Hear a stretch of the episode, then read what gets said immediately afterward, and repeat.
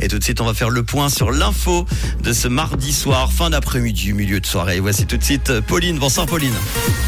Bonsoir à tous. Le vote électronique de la Poste fait des débuts prometteurs. Les Verts veulent en finir avec les tondeuses à essence dès 2025 et du beau temps peu nuageux attendu demain matin.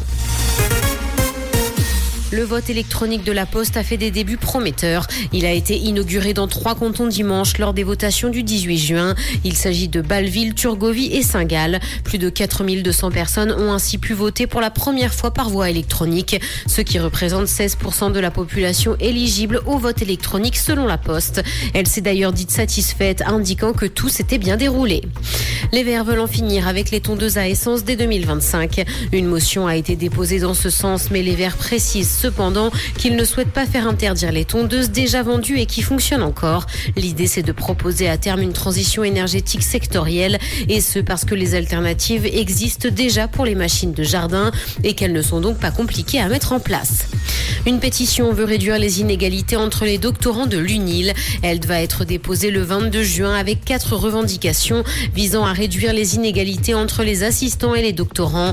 Elle va être déposée par le syndicat des services publics Vaux et l'association du corps intermédiaire et des doctorants de l'UNIL qui en sont à l'origine. Ils ont lancé d'ailleurs cette pétition au mois de janvier. Parmi les mesures demandées figure l'engagement systématique des assistants à temps plein.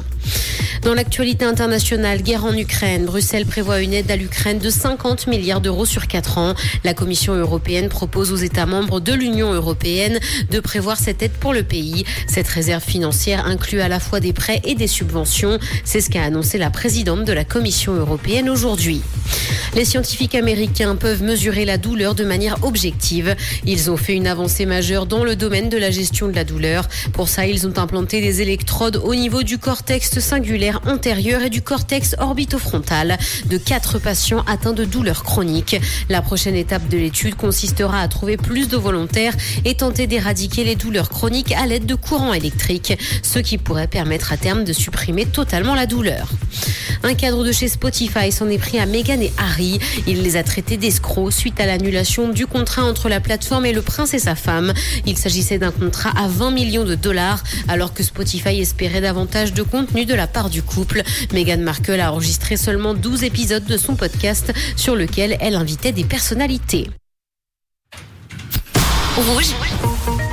Et tout de suite, on va faire un point sur la météo. Et la météo de demain, Manu, c'est du soleil, des nuages et toujours cette poussière du Sahara. Je l'ai dit, donc inutile d'aller laver vos voitures. Attendez la fin de la semaine. Et les températures vont redescendre à 29 degrés tout de même de maximal. Donc vous pourrez quand même profiter du lac. Belle soirée sur Rouge. Ça m'a coûté 20 balles cette histoire. Je recommencerai demain.